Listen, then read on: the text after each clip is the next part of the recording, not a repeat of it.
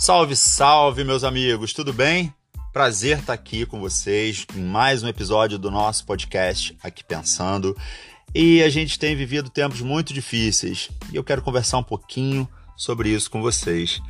O horror tem sido a pauta muito diária e muito frequente em todos os momentos da nossa vida. Vamos falar um pouquinho sobre isso?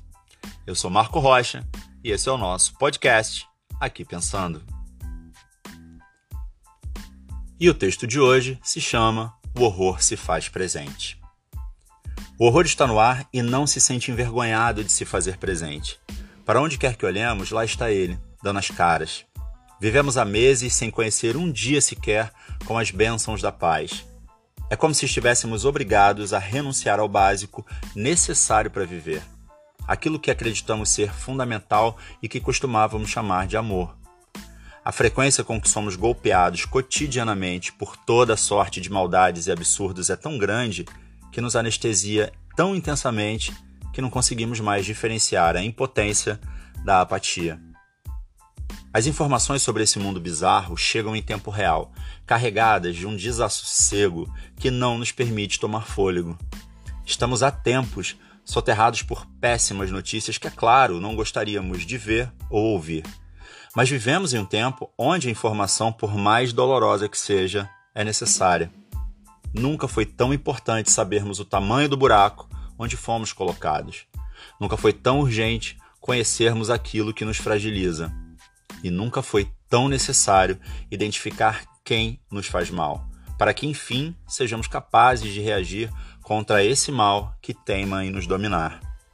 É como se o pesadelo provocado por uma pandemia não fosse suficientemente doloroso e a ele fossem agregados novos elementos igualmente terríveis, o que acaba por criar uma fonte interminável de dor e desespero.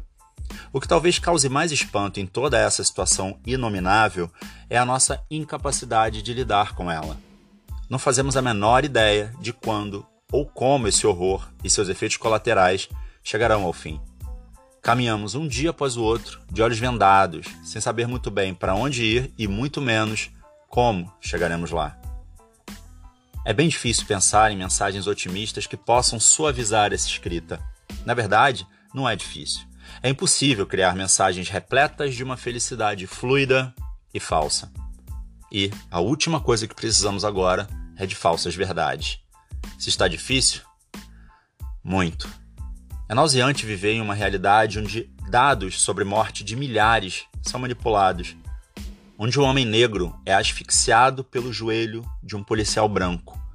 É aterrador viver em um mundo onde uma criança negra de 5 anos é sentenciada à morte pela perversidade da patroa de sua mãe, apenas por ter sentido falta daquela a quem mais amava. Essas são apenas algumas amostras de um horror que parece não encontrar limite. Um horror que só vai encontrar seu fim num instante em que transformarmos a nossa apatia e o nosso cansaço em força. Não é possível viver sob a lâmina de um medo por tanto tempo. É hora de gritar a plenos pulmões que viver com medo não é viver, é estar aprisionado. E isso ninguém tolera mais. Pois é, meus amigos, esse texto ele cala muito fundo, né? Ele é doído, ele é doloroso de falar, ele é doloroso de escrever, mas ele é muito necessário. É importante que a gente diga essas palavras o tempo inteiro. É preciso vencer a apatia e transformar a nossa indignação e a nossa revolta em atitude.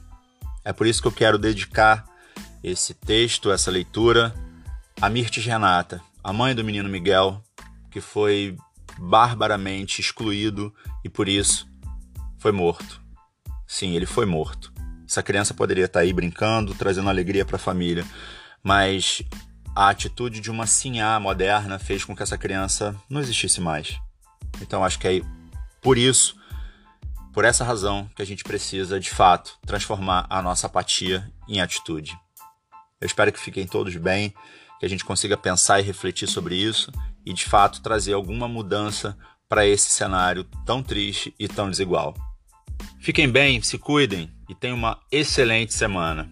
Eu sou Marco Rocha e a gente se encontra no próximo episódio do nosso podcast Aqui Pensando.